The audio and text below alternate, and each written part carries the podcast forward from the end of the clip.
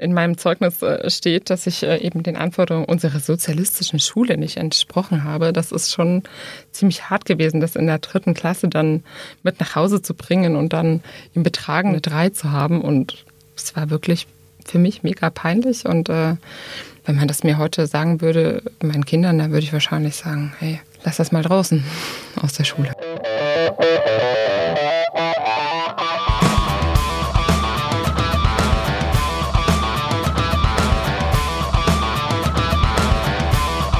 Herzlich willkommen zu einer neuen Folge von Sachs Pauli. Heute zum 30. Jahrestag der äh, deutschen Einheit. Und bei mir ist eine Frau, die das alles ziemlich hautnah miterlebt hat, die aber in Thüringen geboren und aufgewachsen ist und erst nach der Wende in die Region gekommen ist. Hallo Ina, schön, dass du da bist. Ja, hallo. Ist Deutschland wieder vereinigt? Für mich schon, ja. Für mich ist äh, Deutschland wieder vereinigt. Ähm, es gibt Unterschiede, aber die sind ähm, ja, also jetzt hier nicht mehr greifbar. Also wenn du sagst, hier nicht mehr greifbar, sind sie ähm, in Thüringen, in deiner Heimat noch greifbar? Definitiv. Die sind da noch greifbar und es ist auch schon fast traurig so anzuschauen, wenn man das ähm, in Thüringen ist und ich da mit Menschen rede, die so tatsächlich verdrossen sind und äh, noch sich so abgehängt fühlen. Ja. Was genau haben die Menschen dort denn auf dem Herzen? Wo fühlen sie sich abgehängt? Denn Thüringen ist ja eigentlich von den neuen Bundesländern, was man ja nach 30 Jahren immer noch sagt, ähm, eigentlich das, dem es wirtschaftlich am besten geht, das die geringste Arbeitslosigkeit hat und das auch nicht in, also nicht so sehr in Verruf ist. Beim, bei Thüringen denkt man eher an schöne Landschaft, leckere Klöße, hm. ähm, Musik und Kultur und weniger an ausländerfeindliche Übergriffe, wie das im Moment vielleicht zum Beispiel mhm. bei Sachsen eher der Fall ist. Ja, das stimmt. Ähm, das kommt äh, besonders aus der Ecke, sag ich mal, von meiner Mama, die ähm, in Thüringen äh, lange Zeit gelebt hat, auch äh, weggezogen ist, im Übrigen so wie ich. Ähm, und auch aus dem Freundeskreis davon, die einfach den Jahrgang 55 etwa sind und zu der Zeit der Wende ähm, voll berufstätig waren und ähm, dann plötzlich vor dem Nichts standen. Also beruflich vor, vor allem vor dem Nichts standen. Und heute erst sagte meine Mutter noch zu mir, dass sie ja einfach ähm, plötzlich keine Perspektive mehr sah. Es, es brach alles zusammen und ähm, keiner sagte einem, wie es irgendwie weitergeht. Und das ist so im Moment äh, immer noch spürbar, diese Ohnmacht. Denn ähm, Freunde von meiner Mutter sind heute immer noch da. Sie haben äh, viele ABM-Maßnahmen gab es damals, Arbeitsbeschaffungsmaßnahmen, diese ähm, haben meine Mutter auch geprägt. Aber es ist so, sie sagt heute immer noch, dass sie das Gefühl hat, dass die Wertschätzung fehlt. Und ich, ich kann es an, an nicht so richtig festmachen, aber es ist spürbar, dass sie enttäuscht ist. Das eint sie ja mit vielen anderen. Also gerade in den vergangenen Jahren sind viele, viele Texte erschienen, viele Zeitungsartikel, es hat viele Debatten gegeben. Und dabei wird immer wieder ganz deutlich, ähm, dass durch die Wende die Menschen in der DDR einen großen Teil ihrer Identität verloren haben. Mhm. Ähm, wie bei deiner Mutter auch. Viele Jobs sind einfach nicht mehr existent gewesen, wurden nicht mehr gebraucht. Der Sport spielte auf einmal nicht mehr so eine große Rolle. Äh, die Pioniere verschwanden plötzlich äh, einfach von der Oberfläche, wenn man so will. Und viele Dinge, die das Leben ausgemacht haben, waren auf einmal nicht mehr gut genug oder mhm. nicht mehr wichtig. Äh, wie ist es dir denn persönlich gegangen?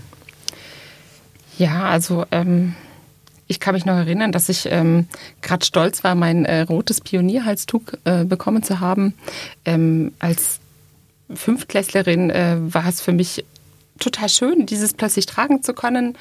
Und auf einmal war das nicht mehr wichtig. Äh, dieses rote Halstuch hat irgendwie gar keine Bedeutung mehr gehabt. Und ähm, ich hatte gerade äh, mit Russisch begonnen in der fünften Klasse, die erste Fremdsprache. Ich war total stolz drauf, dass ich Russisch lernen konnte. Und irgendwie ähm, hieß es, nee, Russisch braucht man nicht mehr.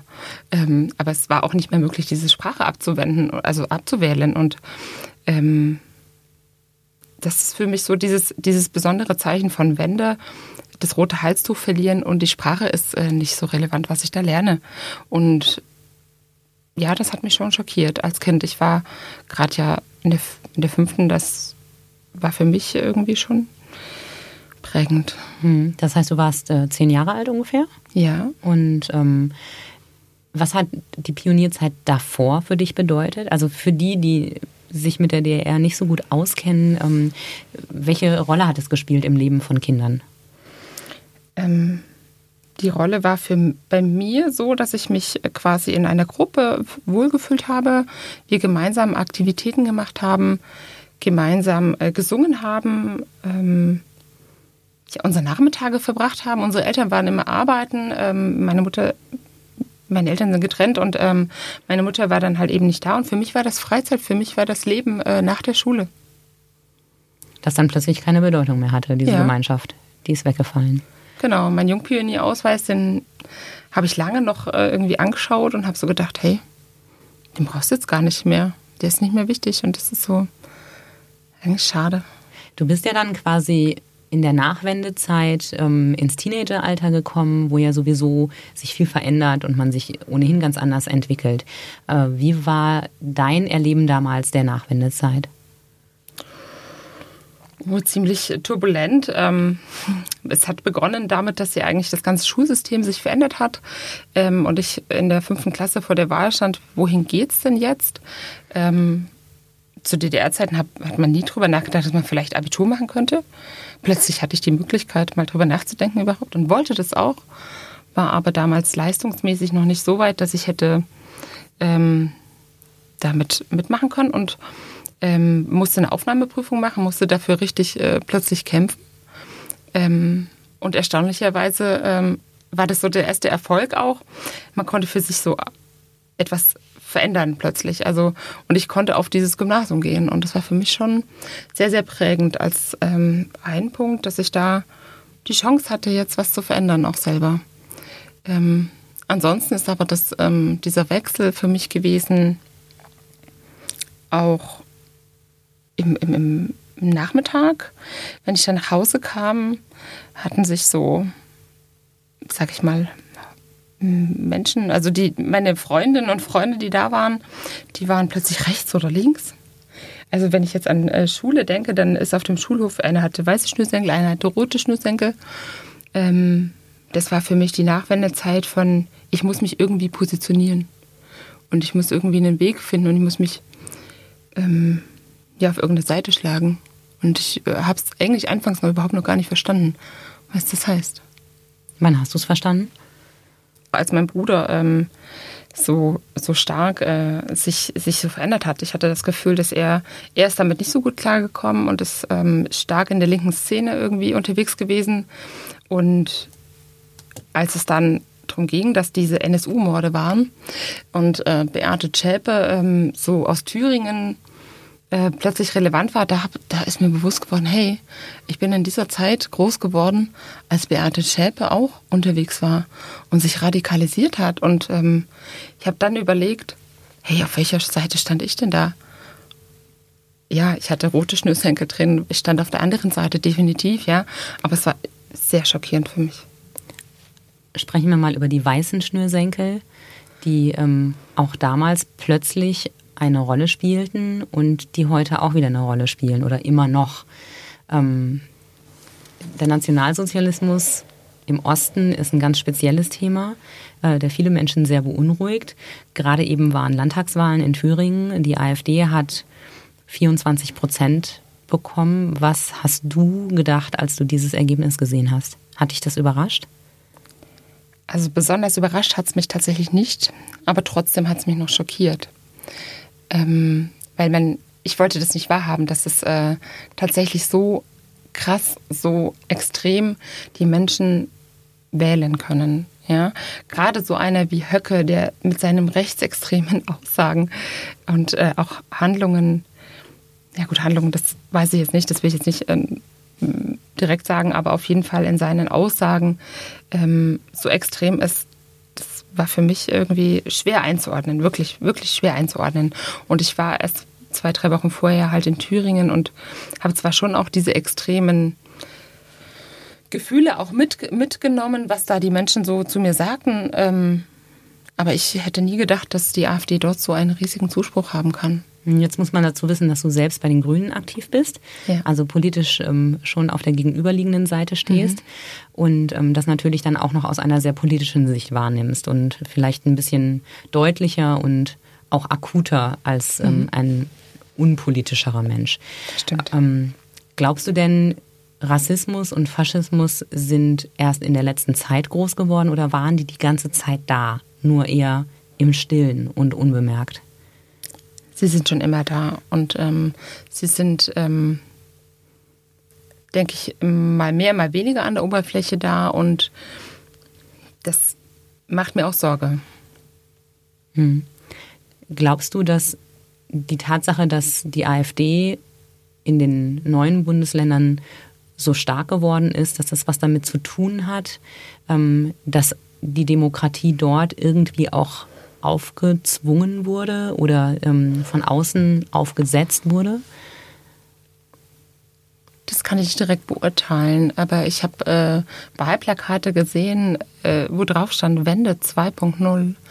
Und es hat mich schon auch ähm, wütend gemacht, weil diese Aussage, dass die AfD sagt, wir, wir, wir, wir verändern nochmal etwas und wir, wir bringen euch jetzt da das Heil. Das ist quasi Instrumentalisierung der, der Menschen, äh, die 1989 und 90 äh, für ihre Demokratie und für ihre Freiheit gekämpft haben und auch schon vorher über diese, diesen grünen Streifen drüber geflohen sind. Ähm, das ist Missbrauch von Demokratie.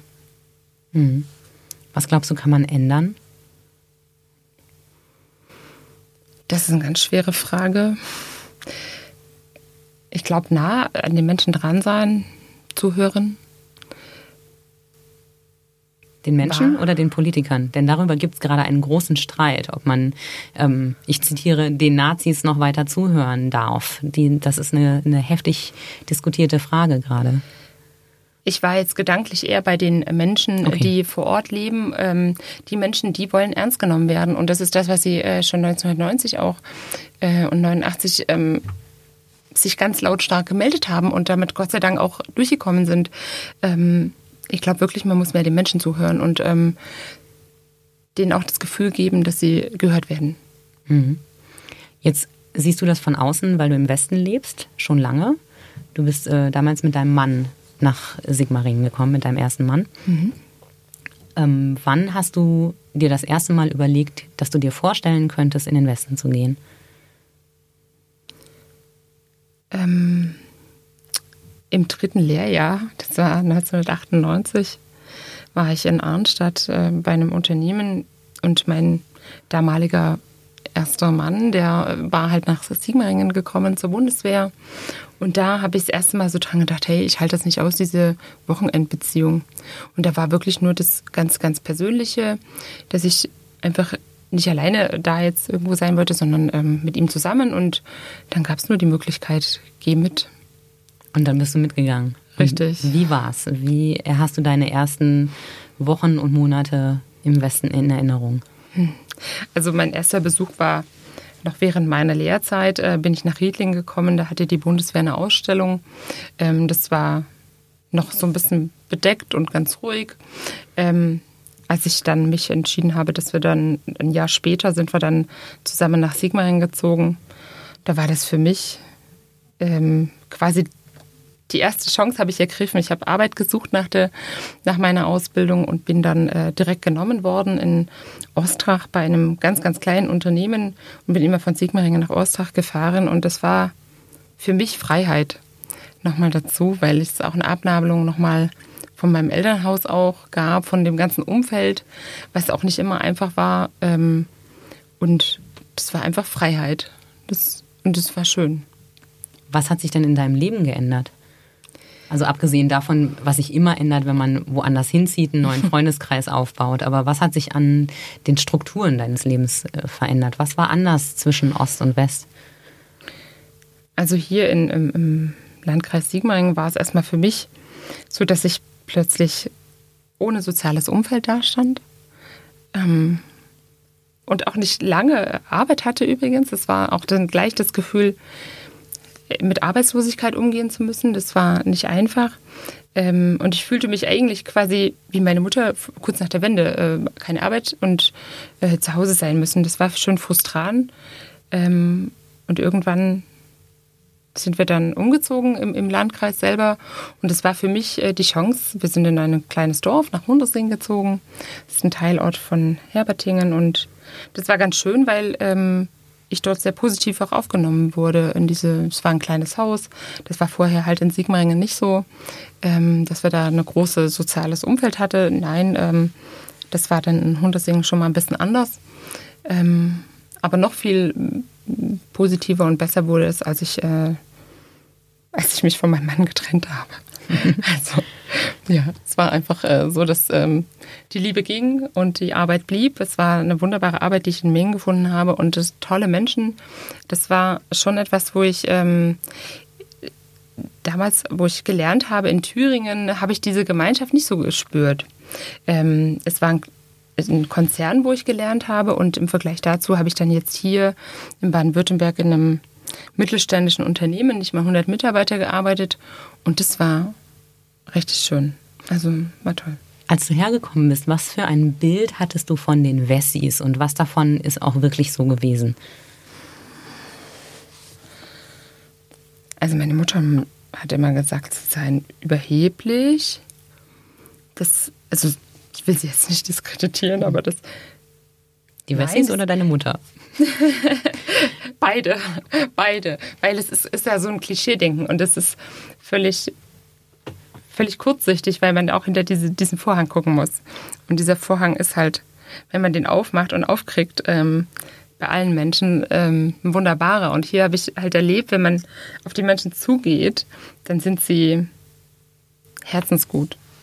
Das ist wunderbar. Ich habe mich später dann auch in einem äh, Verein mit engagiert und bin ähm, noch in Mengen, als ich dann eine eigene Wohnung hatte, ähm, zur katholischen jungen Gemeinde mit dazugestoßen. Äh, die haben mich aufgenommen, als sei ich schon immer da gewesen. Und da habe ich halt gespürt, das ist schön. Wenn ich mich, ähm, wenn ich mich selber engagiere, dann erreiche ich etwas. Mhm kommt da so ein ganz kleines bisschen das sozialistische Denken wieder durch. Wenn ich höre Gemeinschaft und äh, mich engagiere, dann erreiche ich was. Da bist du ja schon auch einfach geprägt worden als Kind, ne?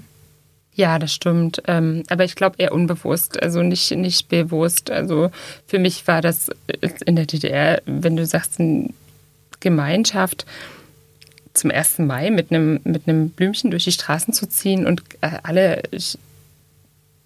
machen das Gleiche, dann ist es für mich äh, eine positive Gemeinschaft auch gewesen, nichts äh, mit negativ. Und ja, es ist schon so auch, dass man, dass ich schon auch gelernt habe, ich kann aber nicht genau sagen, woher das kommt, dass ich mich engagieren muss, wenn ich was erreichen will. Und ich glaube, das ist aber überall so. Mhm. Äh, du bist nicht nur bei den Grünen, sondern bist auch Elternbeiratsvorsitzende in der Schule deiner Kinder. Mhm. Das heißt, auch da engagierst du dich. Ähm, wie viel davon glaubst du, hättest du ohnehin gemacht? Also ohne, ohne deine Vergangenheit, wo sich für die Gemeinschaft einzusetzen einfach eine, ja schon fast eine Vorgabe war. Das ist fast schon äh, genetisch bedingt. genetisch, äh, also ich glaube, ich hätte das alles auch ohne äh, DDR-Vergangenheit gemacht, weil ich einfach so von der Persönlichkeit her bin. Sich einmischen, äh, mitmischen, irgendwie auch für Rechte anderer stark machen und ähm, schauen, was kann man noch optimieren und verbessern. Das äh, kenne ich äh, von meiner Oma ganz stark und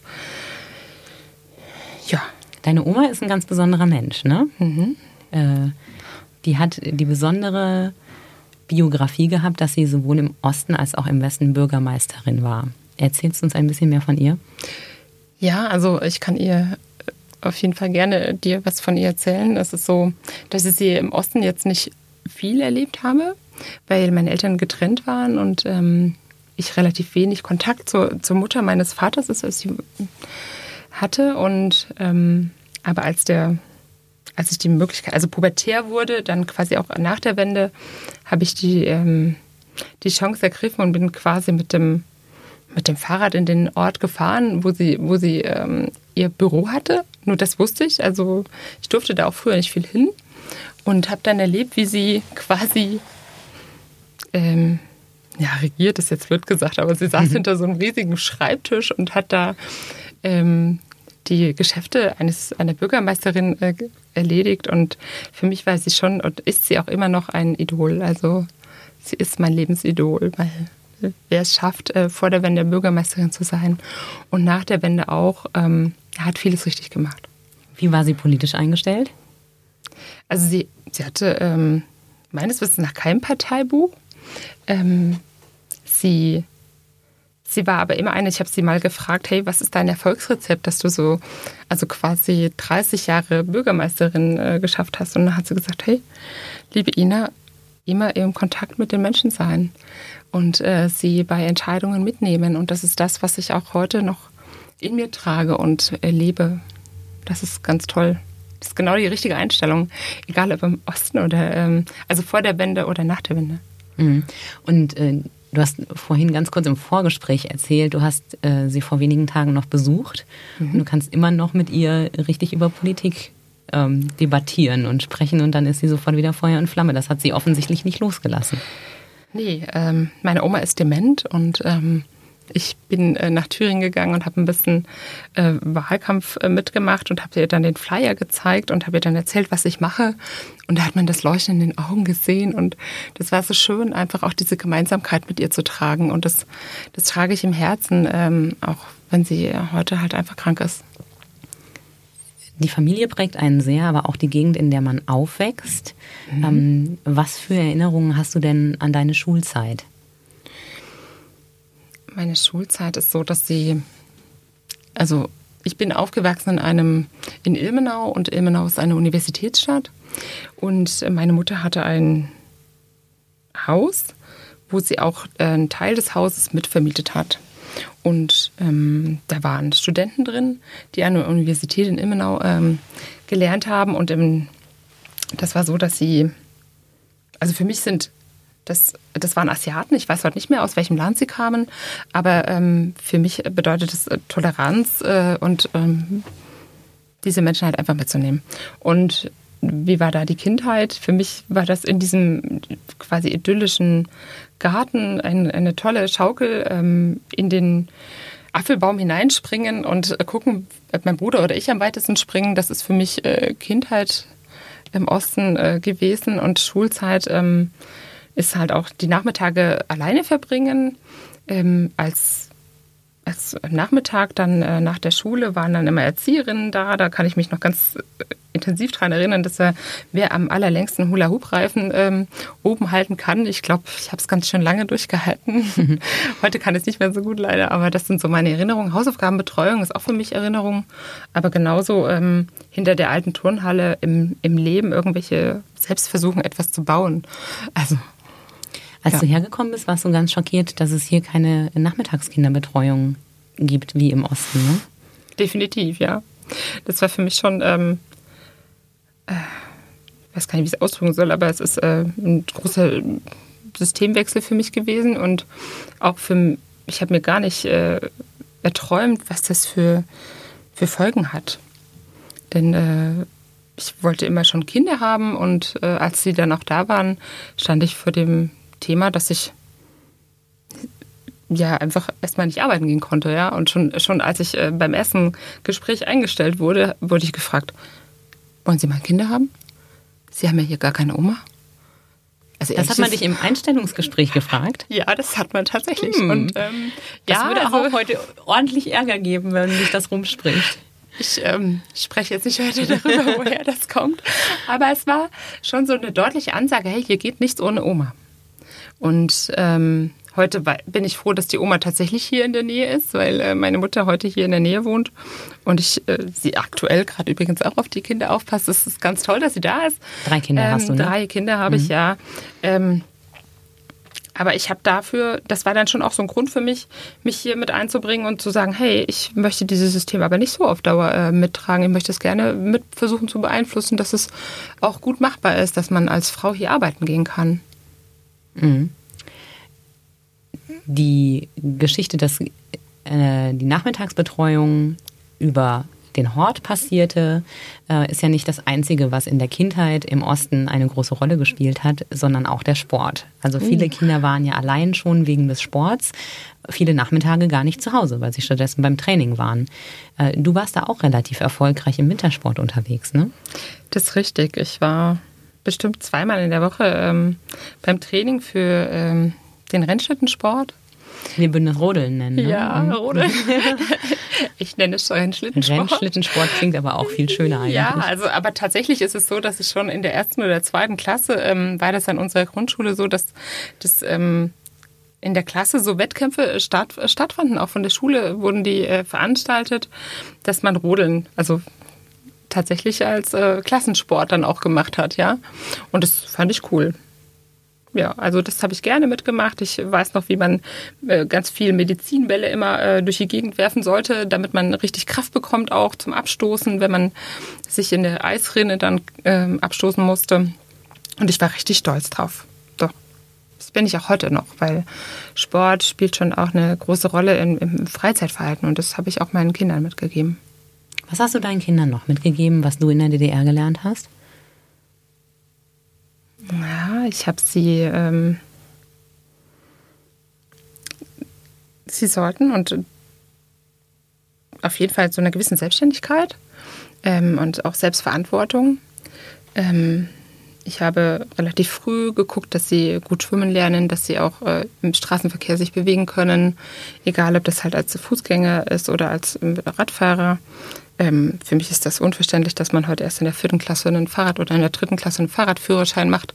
Ich finde, das ähm, darf ruhig alles ein bisschen früher sein, damit auch eine gewisse Sicherheit im Straßenverkehr her herrscht. Und das habe ich dir mitgegeben, dass sie auch dafür Verantwortung für sich auch übernehmen müssen. Also wenn da die Hausaufgaben nicht gemacht werden, naja, ähm, ja, die Anforderungen sind jetzt heute schon relativ groß an die Kinder, aber sie müssen das auch spüren, wenn sie etwas nicht machen. Also ich werde ihnen das nicht abnehmen. Das ist das, was ich ähm, ihnen, was ich selber auch erlebt habe, dass ich für meine Handeln äh, und die Folgen einfach tragen musste. Du hast ein Zeugnisbuch mitgebracht. ja, vorhin noch schon mal ganz kurz durchgeblättert und äh, man war nicht immer einverstanden mit deinem Verhalten. Ne? ja. Magst du mal den entscheidenden Satz aus deinem Zeugnis vorlesen und uns verraten, wann das war und wie es dazu kam? Ja, es, ich suche es gerade mal her. Ähm, es war in der dritten Klasse im Schuljahr, steht hier 1987, 88. In der ersten Klasse steht hier Inas Entwicklung entlief, verlief. Im ersten Schuljahr recht differenziert. Während sie in der Lernarbeit äh, viele Erfolge erzielte, dem Unterrichtsgeschehen aufmerksam folgte, die gestellten Aufgaben selbstständig und gewissenhaft erledigte, entsprach ihr Verhalten zeitweilig nicht den geforderten Normen. Und oh oh. ja, Ina sollte sich bemühen, zukünftig stets ehrlich zu sein, das Eigentum anderer zu achten und immer nach den Geboten der Jungpionieren zu handeln. Was hast du getan, was nicht den Geboten der Jungpioniere entsprach? Ähm, ich habe einen Füller geklaut von einem Klassenkameraden und das ist rausgekommen. Das war, das sehr war auch noch ein Westfüller. Total, ja. Das hat die Sache schlimmer gemacht noch wahrscheinlich. Es war ein Pelikan und er hat viel, viel besser geschrieben als mein Füller. Meiner hat er immer so gekratzt und dieser Füller war so toll. Aber es kam raus und ich ähm, musste mich, also wirklich, das war so prägend. Ich hab, musste mit diesem Füller zu meinem Klassenkameraden in einen anderen Teilort von Ilmenau fahren und musste mich offiziell entschuldigen und diesen zurückgeben. Ich weiß nicht mehr, wer das veranlasst hat, aber es war sehr lehrreich. Und ähm, ja, das sind sinnvolle Vorschriften, die die Jungpioniere da hatten. Man muss nämlich stets ehrlich sein und ähm, das Eigentum der anderen achten. Und das habe ich da gelernt und das habe ich meinen Kindern auch mitgegeben. Das müssen die genauso.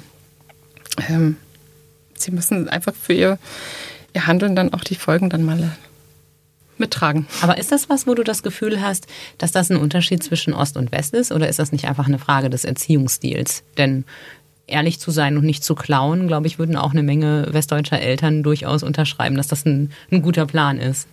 Definitiv. Das ist etwas, was, äh, das, was man locker übernehmen kann und alle äh, gesellschaftsrelevant, äh, für alle gesellschaftsrelevant ist, ja. Mhm.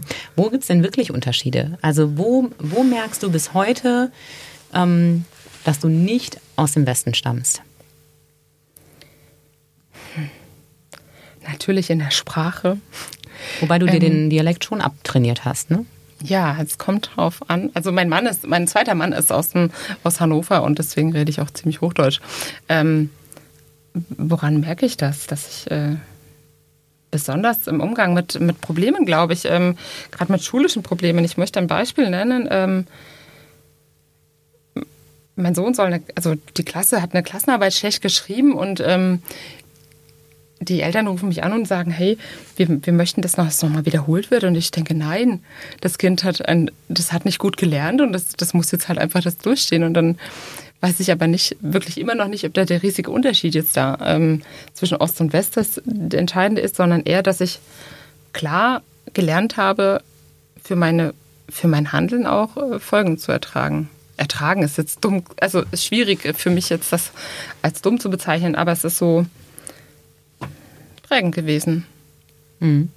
Bist du auf Klischees gestoßen, als du hergekommen bist? Also haben dich Leute irgendwie als Ossi diffamiert oder gab es irgendwelche Ressentiments, auf die du getroffen bist? Nein, nein, das also äh, mich hat man nicht als Ossi bezeichnet, auf gar keinen Fall.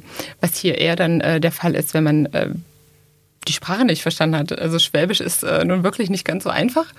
Ähm, aber da war ich auch immer offen und habe dann gesagt, hey, ich verstehe euch nicht, bitte wiederhol's nochmal. Oh, das geht auch mir noch manchmal so. Also dafür muss man nicht aus dem Osten hierher ziehen. Da reicht es schon, wenn man aus Nordrhein-Westfalen oder Hessen kommt. Oder also, Bayern. Naja gut, vielleicht ist also ein Klischee ist vielleicht tatsächlich der Umgang mit meinen Kindern. Ich habe sie ähm, äh, die, meine mittlere, die Tabea, ist in den, in den Kindergarten gekommen äh, mit zwei schon und da hat man schon auch das Gefühl gehabt, also ich hatte das Gefühl, hey, ich bin, glaube ich, keine gute Mutter. Also so, es hat niemals jemand ausgesprochen, aber das Gefühl war schon da. Hey, das ist jetzt äh, doch noch nicht der richtige Zeitpunkt, das Kind schon in den Kindergarten oder in, es gab ja keine Krippe, aber ähm, halt eben jetzt schon in die Fremdbetreuung. Man hat mir schon auch, ein, also da hatte ich schon das Gefühl, hey, das ist gerade nicht richtig. Also und ich musste an mir arbeiten als Mama, zu, wirklich zu empfinden, hey, das ist doch richtig. Jetzt hat es ihr geschadet? Nee. nee, das hat ihr nicht geschadet. Das hat keinen meiner Kinder geschadet. Denn auch mein, äh, also mein Kleiner ist dann tatsächlich in die Krippe gegangen. Wir sind dann auch nicht in dem Ort geblieben, wo wir wohnen äh, mit der Betreuung, sondern haben dann äh, den Ort gewechselt und sind nach Mengen im, zur Kinderkrippe. Und ich war sehr dankbar, dass es diese da gab. Und da auch sind wir ganz offen empfangen worden mit unseren äh, Wünschen, auch dass das Kind angemessen betreut wird, genauso wie wir auch dann nicht verurteilt wurden dafür, dass wir arbeiten gehen. Hm. Das ändert sich ja auch gerade. Ne? Also die, ähm, die Zahl der Eltern, die ihr Kind immer früher in die Betreuung geben, die wächst ja stetig. Ja, das ist auch ähm, ein Teil der Freiheit, finde ich. Also es darf ruhig jeder entscheiden, äh, selbst entscheiden, äh, ob er sein Kind äh, früher schon in die Betreuung gibt und man arbeiten geht. Egal welcher Elternteil. Was aus dem Osten, aus deiner Kindheit möchtest du denn für deine Kinder nicht? Hm. Das ist eine ganz schwierige Frage, weil es ja auch ein bisschen an die, an die Substanz geht. Ja. Ähm, Kannst du mal kurz drüber nachdenken? Wir machen mal ganz kurz Werbung in der Zwischenzeit. Werbung. Die erste gemeinsame Wohnung, die zweite Schwangerschaft, drei Zimmer, der vierte Stock, die fünf Nachbarn. Der erste Umzug, die Doppelhaushälfte, das dritte Kinderzimmer, Verkauf des Viersitzers, Hauptstraße 5 der erste Hauskauf. Die beiden Ältesten zum Studieren. Das dritte Haustier. Vier Kilometer in die Stadt. 25 Jahre zusammen. Unser Leben wandelt sich und mit ihm unser Zuhause. Gut, wenn man einen Partner hat, der in all dem Wandel den Überblick behält. Bauerimmobilien. Immobilien sicher kaufen und verkaufen seit 1994 www.bauer ohne e-immobilien.de. Wir sind wieder da. Ina, ist dir was eingefallen, was du für deine Kinder nicht haben möchtest? ähm, dass man denen in der Schule eine politische Richtung vorgibt, quasi, so wie es mir auch ähm, dann in meinem Zeugnis äh, steht, dass ich äh, eben den Anforderungen unserer sozialistischen Schule nicht entsprochen habe. Das ist schon ziemlich hart gewesen, das in der dritten Klasse dann mit nach Hause zu bringen und dann im Betragen eine Nummer äh, eine 3 zu haben. Und es war wirklich für mich mega peinlich und äh, ich konnte das damals nicht einordnen, was das bedeutet, so einer sozialistischen Schule und Anforderungen. Äh, wenn man das mir heute sagen würde, meinen Kindern, dann würde ich wahrscheinlich sagen, hey, lass das mal draußen aus der Schule. Mhm. Würdest zum Direktor gehen, als Elternbeiratsvorsitzende mal ein ernsthaftes Gespräch äh, führen? Nicht nur als Elternbeiratsvorsitzende, sondern als Mama ganz, ganz grundsätzlich würde ich da ein Gespräch führen wollen, obwohl mir heute schon auch die politische Bildung äh, wirklich wichtig ist, aber nicht mit einer bestimmten Richtung vorgegeben, sondern ähm, dass politische Bildung insgesamt eine Rolle spielt, ja. Wie alt sind deine Kinder jetzt? Also der Kleine ist zehn, äh, die mittlere ist elf und die große ist zwölfeinhalb. Wie viel haben die mitbekommen ähm, davon, dass du anders aufgewachsen bist als ihr Papa? Also was wissen die darüber? Die wissen das, aber sie, für, für die spielt das keine Rolle. Ähm, sie wissen das besonders, weil wir regelmäßig einmal im Jahr sind wir in Thüringen auf dem Zeltplatz und gehen dort im Wald und dann ähm, will ich denen manchmal ein paar Sachen zeigen, was ich so als Kind erlebt habe, aber das interessiert die eigentlich gar nicht. Die interessiert dann ähm, das tolle Freibad, äh, der tolle Sprungturm und ähm, der Indoor-Spielplatz, den es in Ilmenau gibt. Aber ansonsten interessieren sie sich null für das, was. Ähm, und das ist auch, okay, ist auch richtig so. Denn ähm, mein Mann ist in Thüringen, äh, nicht in Thüringen groß geworden, sondern ähm, ich und ähm, meine Kinder auch nicht. Ähm, das war jetzt blöd gesagt. Macht nichts. Fangen wir nochmal an den Satz. ähm, du hast zuletzt gesagt, deine Kinder interessieren sich nicht dafür und das ist auch richtig. Genau, das ist richtig, denn ich bin in Thüringen groß geworden und mein Mann ist in Hannover groß geworden und meine Kinder werden in Baden-Württemberg groß und das ist deren Heimat ähm, und auch meine Heimat mittlerweile. Ja, also ich möchte hier gesellschaftlich nicht weg. Also für mich ist das toll hier. Und das ist ja auch schon eine Generation, für die tatsächlich es nur das eine Deutschland gibt und gab. Es, also das ist eine Generation, für die gab es die DDR einfach nur dann irgendwann in, Geschicht, in Geschichtsbüchern. Anders als für uns, die ja. wir uns noch daran erinnern können, dass das es richtig. mal Ost und West gab. Also ich sage denen das schon auch, ja, dass es auch ein anderes System war und zeige denen das auch auf und versuche das, dass sie das bewusst auch wahrnehmen, aber nicht mit den, hey, dass sie unbedingt das so fühlen müssen wie ich. Das auf jeden Fall nicht, nein. Hm. Ich möchte, dass sie das als Teil der Geschichte wahrnehmen und ähm, vielleicht auch mal hinter die Tür gucken, was das bedeutet hat. Und deswegen zeige ich denen dann auch mal meine Zeugnisse. Das, dann kommt das auch vor, dass ich denen dann halt eben auch das schon mal gezeigt habe. Ich war unehrlich und musste meinen, den Füller des äh, Schulkameradens wegbringen. Das ist auch ein Teil meiner Entwicklung. Was unterscheidet uns denn noch in Ost und West?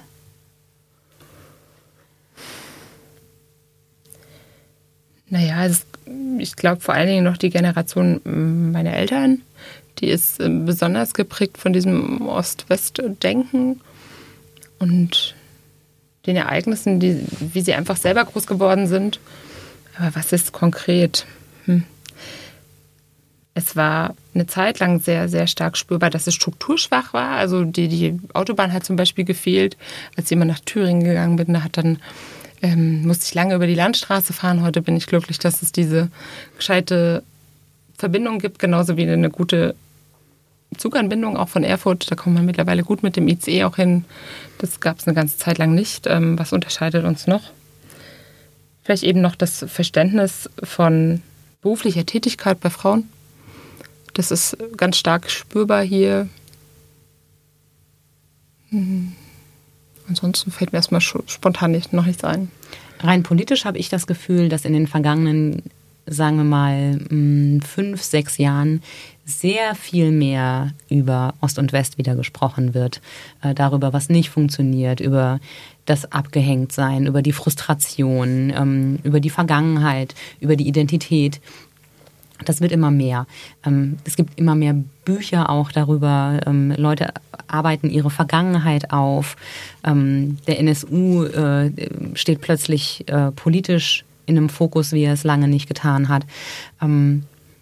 Was glaubst du, woher kommt das, dass so lange so eine Art Stillschweigen geherrscht hat und jetzt immer mehr dieses Thema wieder hochkommt? Hm. Interessiert dich das überhaupt? Also liest ja, du diese Bücher? Also ich diese lese die Texte? Bücher nicht, nein, nein, nein. Ich nehme aber es positiv wahr, dass, dass diese, diese Aufarbeitung anfängt. Denn äh, das ist etwas, was eine ganze Zeit lang meinem Gefühl nach totgeschwiegen wurde und nicht wahrgenommen wurde, dass einfach eine ganz andere Identität der Menschen im Osten äh, da, da ist. Ja? Und dass man auch anerkennt, dass diese Menschen auch eine gewisse Lebensleistung hatten und auch wenn dann plötzlich die Betriebe zugemacht sind, trotzdem noch die Menschen hinter diesen, ähm, sag ich mal, wie meine Mutter, die hat Porzellan angemalt. Das würde heute niemand, niemals noch jemand machen. Aber diese Leistung gab es und diese war, war wichtig für ähm, dieses System DDR, sonst hätte das nicht funktioniert. Und sonst hätte, also wenn meine Mutter nicht arbeiten gegangen wäre, hätte ich, hätte ich ja selber auch eine ganz andere Kindheit vielleicht erlebt. Aber ähm, für mich ist es eigentlich immer noch diese Generation von meiner, meinen Eltern, die, die geheilt werden muss. Mhm. Kann sie denn geheilt werden? Denn man hat dieser Generation ja schon viel genommen. Ich weiß nicht, ob man es wirklich 100% heilen kann, aber zumindest äh, wahrnehmen kann, dass sie verletzt ist. Das ist ganz, ganz ähm, entscheidend und das ist das, was ich vorhin auch sagte, zuhören. Zuhören, was die Menschen da so bewegt, aber trotzdem auch ganz ehrlich sagen, hey, wir können an dieser Situation jetzt nichts mehr ändern. Das sind relativ schnell auch, also der Systemwechsel ist ja schnell äh, geschehen. Und das, da mussten die Menschen mit klarkommen. Und die sind ganz anders äh, in der, auf, aufgewachsen. Die, die Bildung war immer nur DDR-orientiert. Wir müssen einen Plan erfüllen. Meine, meine Mutter ist ähm, auf einem Bauernhof groß geworden, wo, wo das der Teil einer LPG war, einer landwirtschaftlichen Genossenschaft, die ähm, einen bestimmten Ertrag leisten muss und gemeinsam zum, zum Ziel kommen konnte. Aber das, meine Mutter ist, und ich höre immer noch, ähm, man ist so egoistisch irgendwie, wenn man so seinen eigenen Weg geht. Aber es ist, ist eben nicht egoistisch, sondern es ist normal. Und es ist da spürbar, dass sie verletzt sind, dass sie immer noch ähm, in dem Denken drin sind, dass, dass sie als Gemeinschaft nicht mehr wahrgenommen werden. Hm. Ich weiß nicht, ob ich das verständlich dargestellt habe, aber. Ich glaube schon.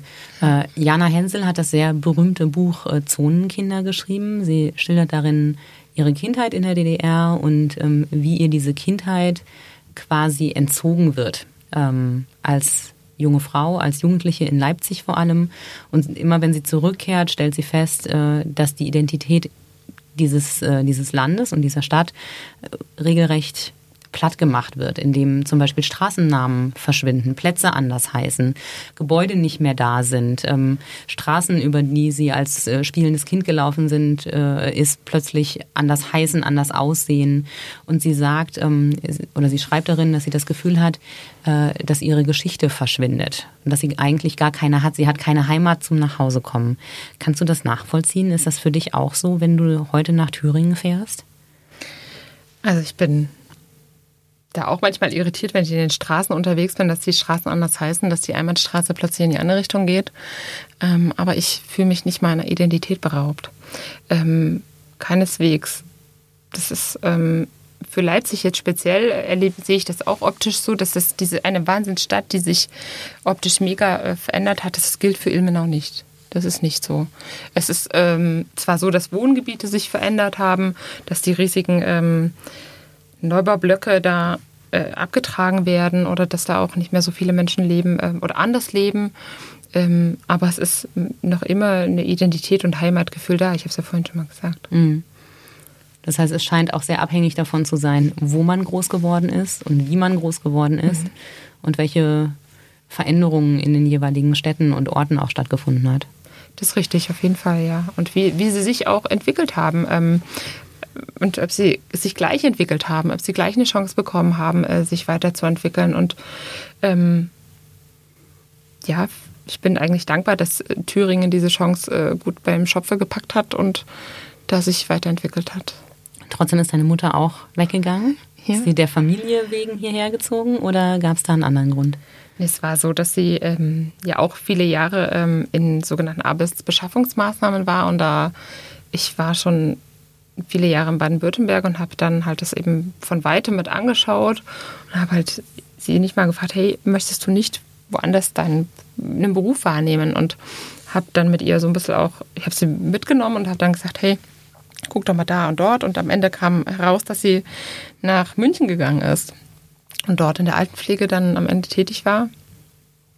Und als diese ähm, berufliche Tätigkeit dann, also ihr Arbeitsleben dann auch zu Ende, also ich war, ich war dankbar, weil sie wirklich aus diesem Trott rausgekommen ist. Es war wirklich nicht mehr schön anzuschauen. Ähm, mhm. Ähm, in diesem Wohnblock, wo sie wohnte, dann so eine, da war richtig so eine Perspektivlosigkeit spürbar. Und wenn die da nicht die Chance am Schopfe gepackt hätte, da nach München zu gehen, wäre sie da, glaube ich, eingegangen wie so eine Blume.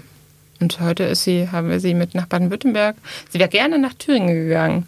Ähm, ich übrigens auch. Also ich wäre auch gerne mal irgendwann nach Thüringen wieder gegangen, aber ähm, es ist so, dass sie jetzt halt bei uns mit in Baden-Württemberg lebt in ihrer Rentenzeit und das ist ganz toll. Mhm. Sicher schön, die Mama und die Oma vor Ort zu haben. Äh, aber hast du das Gefühl, dass sie Thüringen vermisst? Ja, sie vermisst es schon. Das Herz hängt total da dran und immer wenn sie eine Gelegenheit hat, dann kommt sie schon auch mit.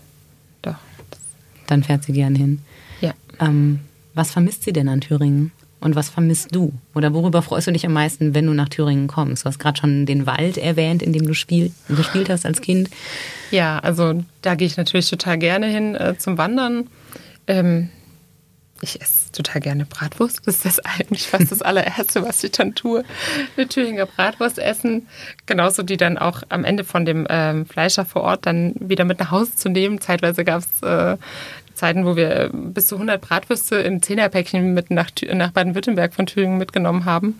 Ähm, das ist so ein Beispiel. Aber es, es gibt auch noch eine sehr gute Freundschaft, äh, die ich noch habe, die, die vermisse ich hier dann jetzt schon. Ich habe hier auch gute Freundschaften, das ist schon so, aber diese Freundschaft ist schon eine bestimmte eine Jugendfreundschaft einfach.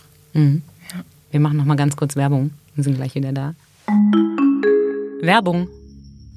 Hm, 0,3. Was hat es mit dieser 0,3 auf sich? Ich glaube, ich hab's.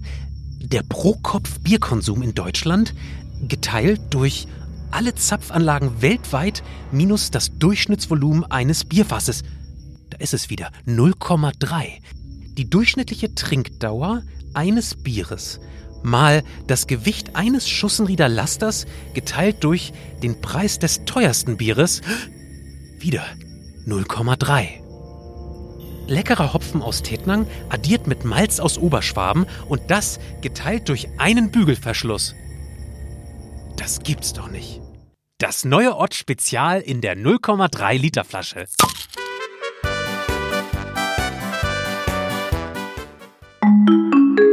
Bei uns ist jetzt noch ein weiterer Gast, nämlich Bertram Henn, ähm, der aus Trossingen in die andere Richtung gegangen ist als Ina Schulz, nämlich in den Osten. Hallo, Herr Henn. Guten Morgen, Frau Pauli.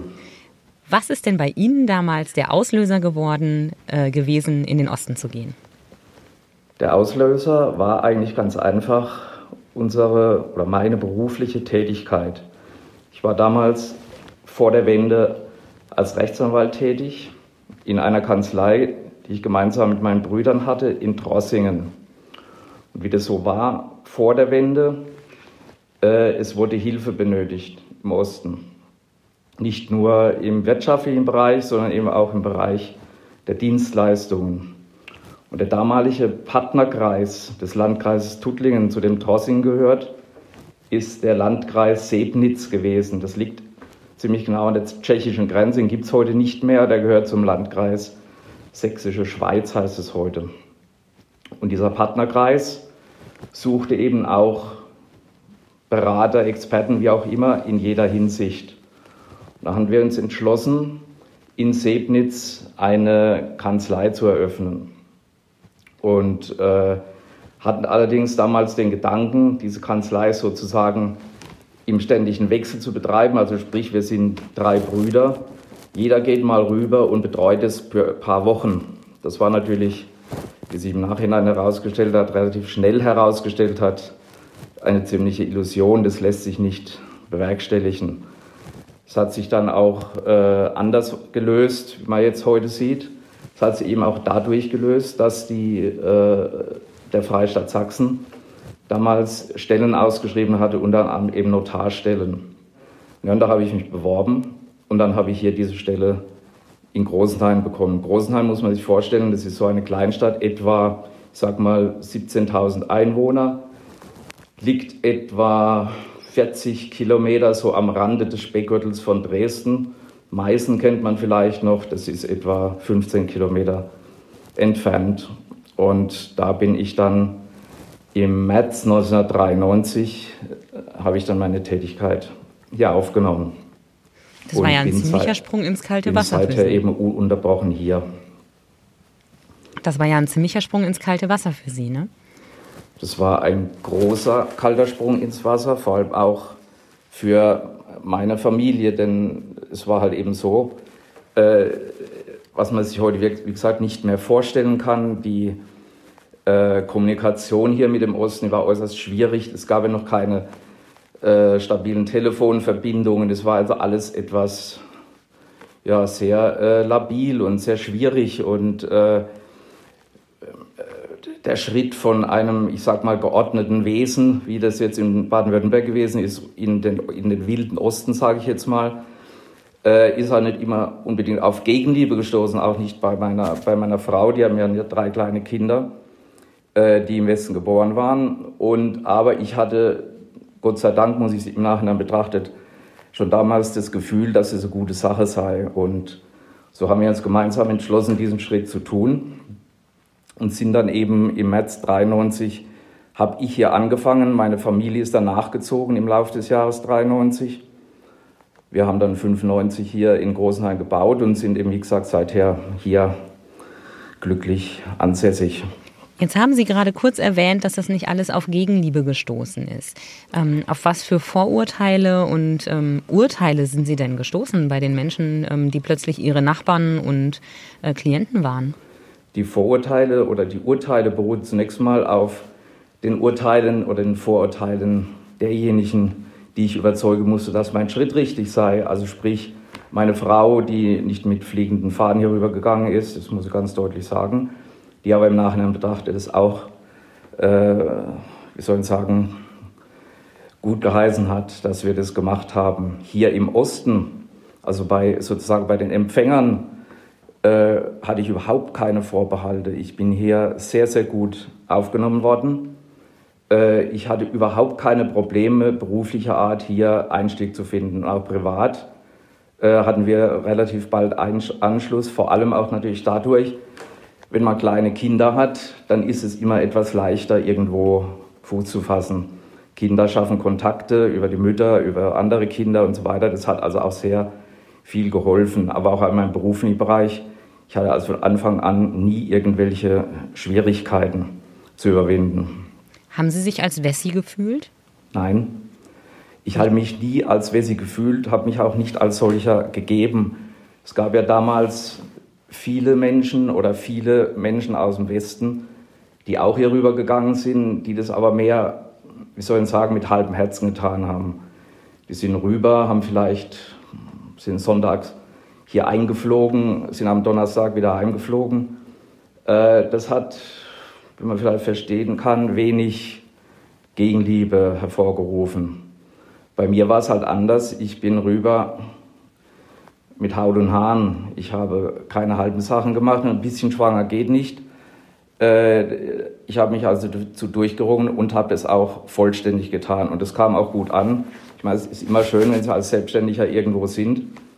Und Sie haben im Büro auch am Samstagabend noch Licht brennen. Dann wissen die, aha, der arbeitet, ist nicht zu Hause nach Hause geflogen und hat sozusagen äh, nur die drei, vier Tage in der Woche hier verbracht. Das kam also gut an, wurde auch, denke ich mal, so honoriert. Was unterscheidet denn die Menschen im Osten und im Westen aus Ihrer Sicht?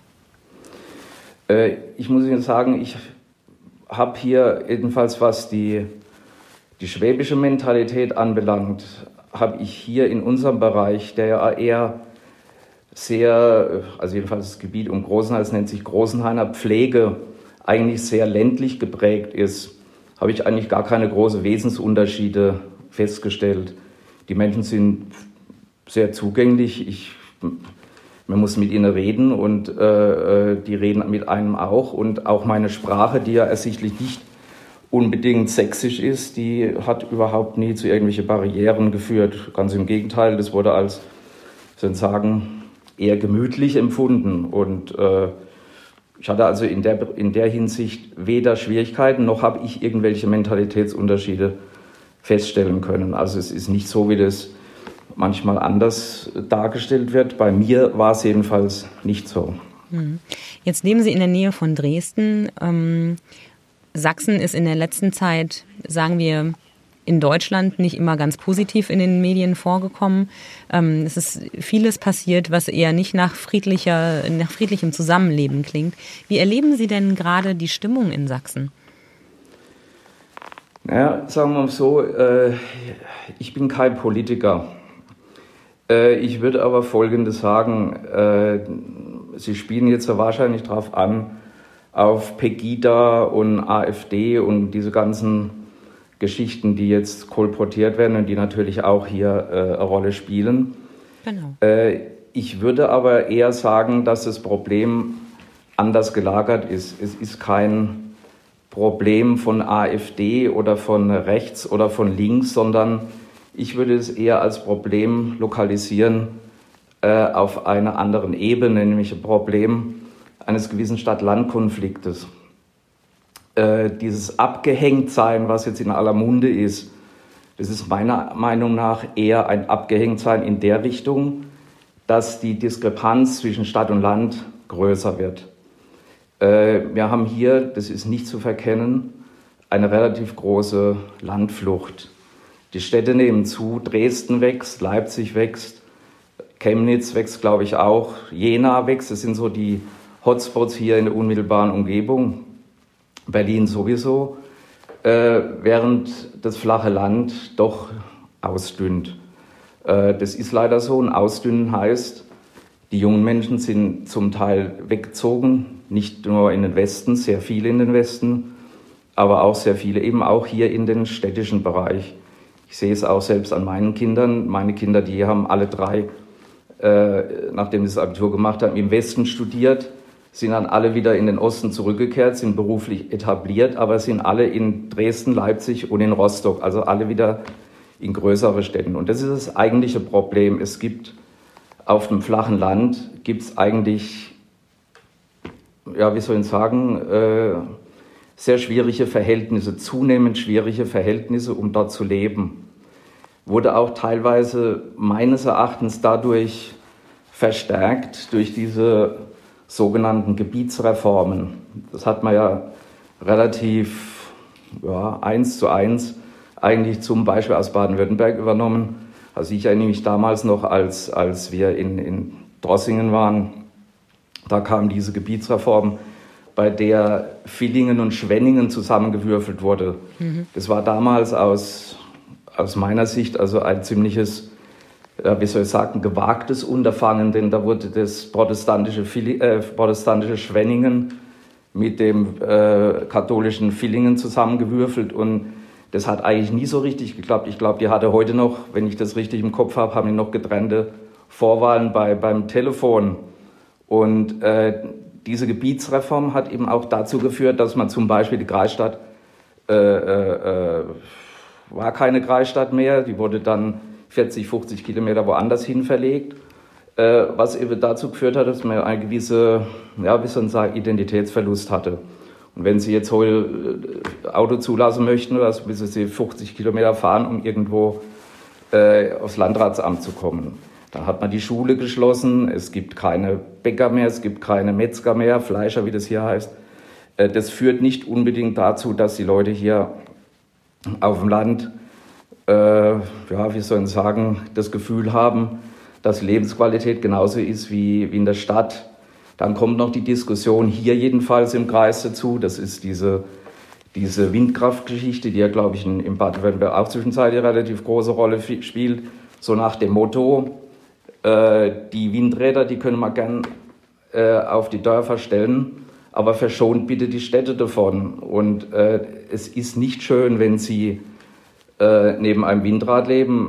Das hat jetzt nichts mit Gegner oder Nicht-Gegner des Klimaschutzes zu tun, sondern es ist einfach die Tatsache, wenn Sie neben so einem Gerät wohnen, dann haben Sie halt einfach nicht mehr die Lebensqualität, die Sie haben, wenn Sie nicht neben einem Windrad wohnen. Hm. Das sind so die kleinen Dinge des Alltags, die das Leben meines Erachtens auf dem Land erschweren und das der eigentliche Konflikt ist zwischen Stadt und Land und nicht zwischen rechts und links oder zwischen AfD, CDU und SPD und wie sie alle heißen. Aber die politische Debatte ist ja auch in den Städten äh, ein großes Thema und auch da ist die Stimmung aufge äh, aufgeheizt. Sie haben gerade selbst das Stichwort Chemnitz gesagt. Ähm, die Bilder haben wir alle im Kopf. Äh, Halle ist auch kein kleines ländliches Städtchen mehr. Ähm, und die Diskussion beispielsweise um Windräder und um aussterbende Ortskerne, die gibt es auch in westlichen Bundesländern. Genau, richtig. Ja. Und äh, das Problem Chemnitz oder Halle könnte ja genauso in Freiburg oder wo, wo auch immer passiert sein. Auch dort äh, werden Diskussionen geführt. Und das würde ich jetzt nicht speziell auf Ost und West lokalisieren, sondern das ist ein Problem, das überall auftauchen kann. Aber äh, ich empfinde das hier jedenfalls nicht so, auch wenn Sie Chemnitz besuchen. Ich finde, Chemnitz ist das Sache eine ganz normale Stadt, jedenfalls, wenn Sie da hinkommen. Ich äh, habe da keinen äh, wie soll ich sagen, ich habe keine Angst, da irgendwelche äh, braunen Horden in den Weg zu laufen. Das ist Unsinn. Äh, das ist eine ganz normale Stadt, bei der halt, ich sage jetzt mal, dieses Problem aufgetaucht war, das aber ich jetzt nicht als spezifisches Ostproblem ausmachen würde. Das heißt, Sie sagen, die Wahlergebnisse ähm, sind eher vom, äh, von der Unzufriedenheit auf dem Land ähm, ausgehend und die Ereignisse in den Städten haben damit gar nicht so viel zu tun. Die Wahlergebnisse beruhen wohl darauf, was man ja auch sieht in Baden-Württemberg.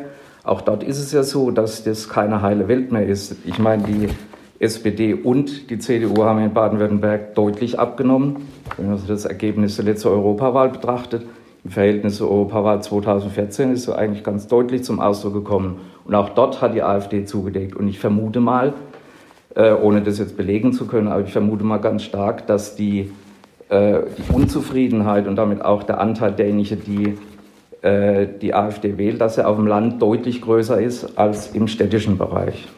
Darauf weisen zumindest die Wahlergebnisse schon hin. Genau. Ja, das ist so. Ähm, wenn Sie ähm, von der Mentalität der Menschen äh, in der Region, in der Sie jetzt leben, irgendwas mit nach Oberschwaben schicken könnten oder auf die Schwäbische Alb, was wäre das? Was würden Sie dahin mitnehmen? Ich würde mitnehmen, dass die Menschen hier, jedenfalls die, mit denen ich zu tun habe, äh, eigentlich sehr humorvoll sind. Sie haben einen spezifischen Humor, den muss man erstmal verstehen, aber ich glaube, das prägt auch das Schwäbische. Auch das Schwäbische versteht nicht sofort jeder. Und wenn man als Badenser nach Schwaben gekommen ist, hat man es auch nicht gerade äh, zunächst einmal einfach gehabt, obwohl das äh, jedenfalls schon allein von, vom Sprachverständnis her, was hier in Sachsen durchaus auch passieren kann. Aber äh, die, der, der Sachse als solcher habe ich als durchaus humorvoll empfunden. Und äh, das wäre etwas, was man durch diesen Humor, den man auch durchaus in der Westen teilweise jedenfalls transportieren könnte. Und andersrum? Welche oberschwäbische Eigenheit haben Sie sich bewahrt und mit in den Osten genommen? Das ist die äh, eher gemütlichere Gangart. Der Sachse liebt es eher zackig und schnell.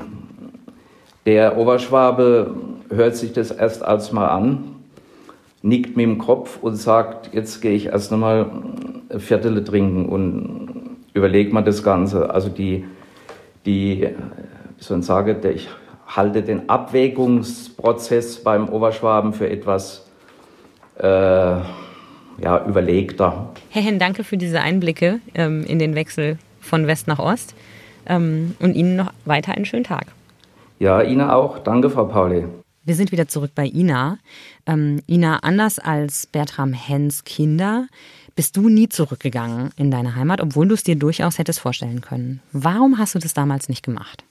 Also mein zweiter Mann und ich, wir haben, ähm, nachdem ich mein Studium hier in Ravensburg äh, beendet hatte, haben dann überlegt, wo können wir beruflich hinkommen. Er war mit der Bundeswehrzeit dann auch ähm, fertig und haben dann überlegt, gehen wir nach Hannover, gehen wir nach Thüringen, bleiben wir in Baden-Württemberg.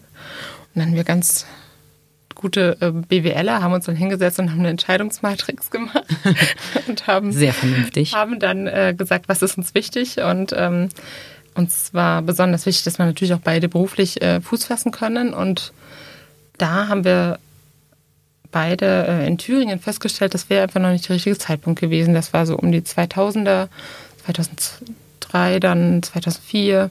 Ähm, da haben wir das überlegt und da war, da war es einfach noch nicht so, dass ich das Gefühl hatte, hey, das passt da. Denn die Lebenshaltungskosten sind immer noch so groß. Äh, die sind genauso groß wie auch ähm, bei uns hier. Also Lebensmittel kosten gleich. Ähm, man muss sich auch eine Wohnung, ähm, es wäre deswegen nicht, ähm, also ich hätte wirtschaftlich äh, eigentlich nochmal einen Rückschritt gemacht. Ich hätte viel weniger Geld dort verdient. Das heute übrigens ja immer noch so ist, ähm, dass einfach der, das Gehaltsgefälle da ist. Aber die Lebenshaltungskosten sind schon anders. Also Mietpreise, äh, das weiß ich jetzt auch aus dem persönlichen Bekanntenkreis, mhm. Ähm, die jetzt für Stuttgart oder Ravensburg oder vielleicht sogar für Sigmaringen äh, mhm. gelten.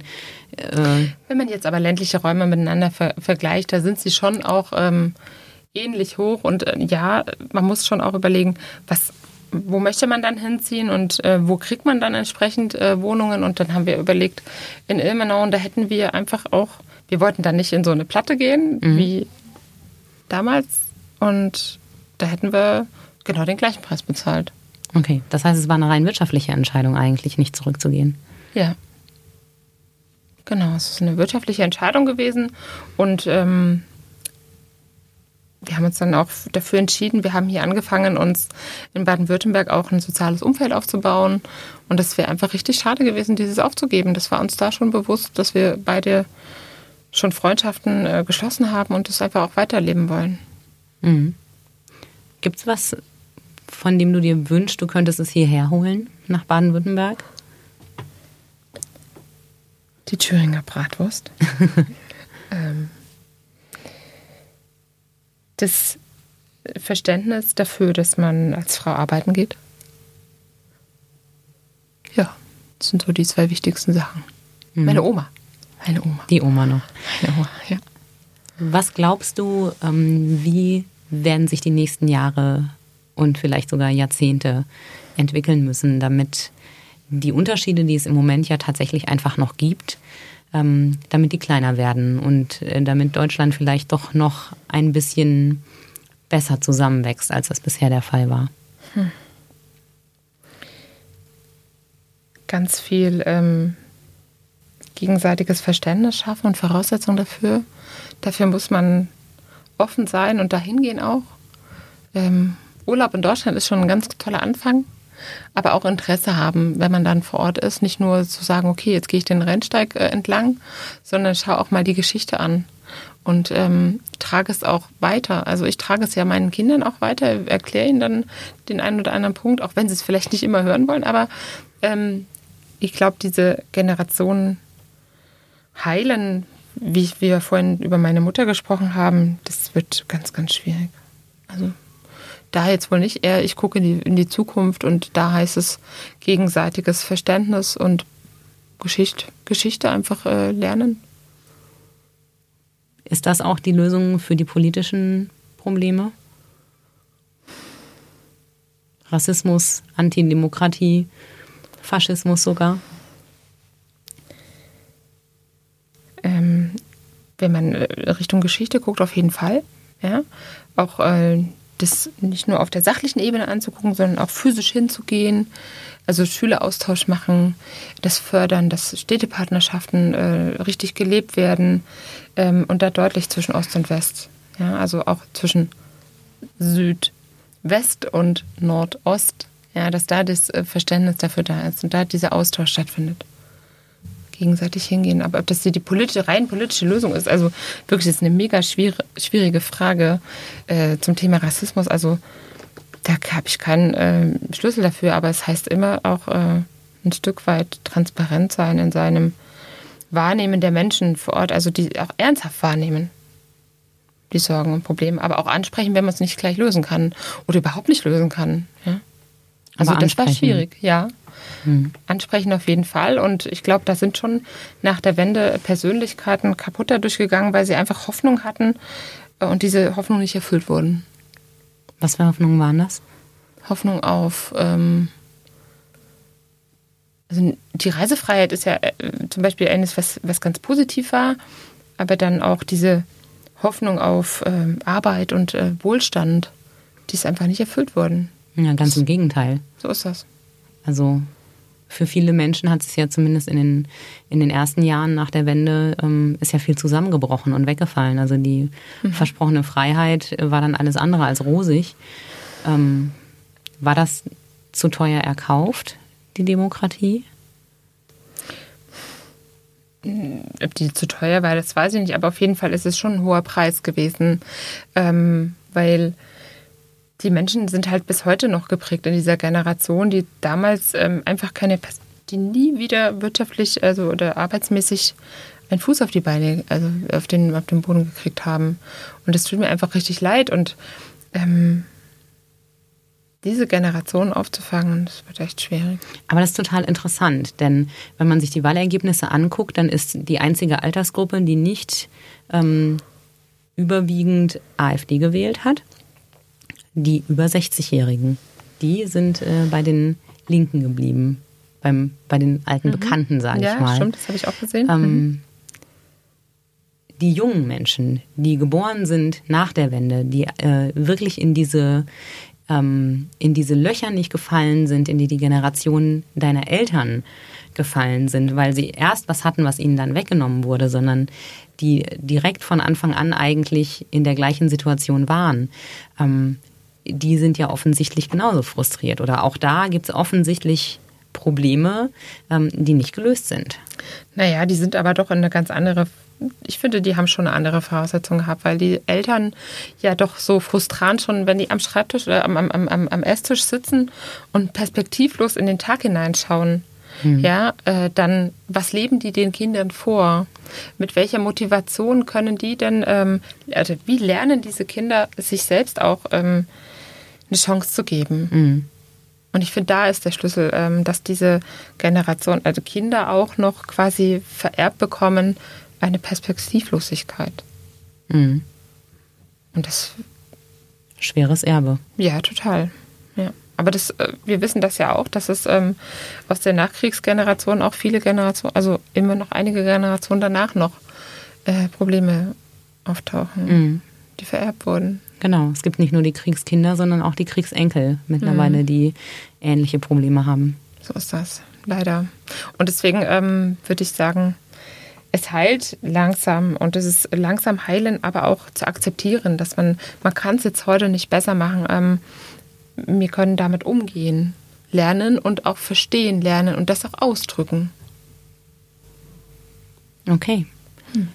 Zum heutigen Jahrestag ein sehr passendes Schlusswort. Liebe Ina, danke, dass du bei mir warst, dass du so viel Persönliches aus deiner Vergangenheit und deinem Alltag erzählt hast.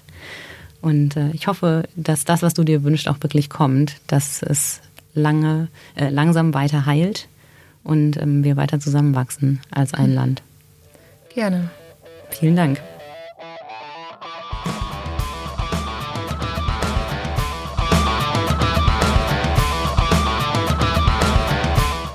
Das war Sachs Pauli. Ich bin Andrea Pauli und zuständig für Moderation und Redaktion dieses Podcasts.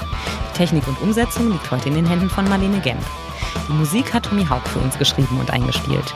Mein Gast heute ist Ina Schulz aus Hohentengen. Wenn Sie Feedback haben, dann schreiben Sie mir an podcast.schwäbische.de. Danke fürs Dabeisein. Wir hören uns.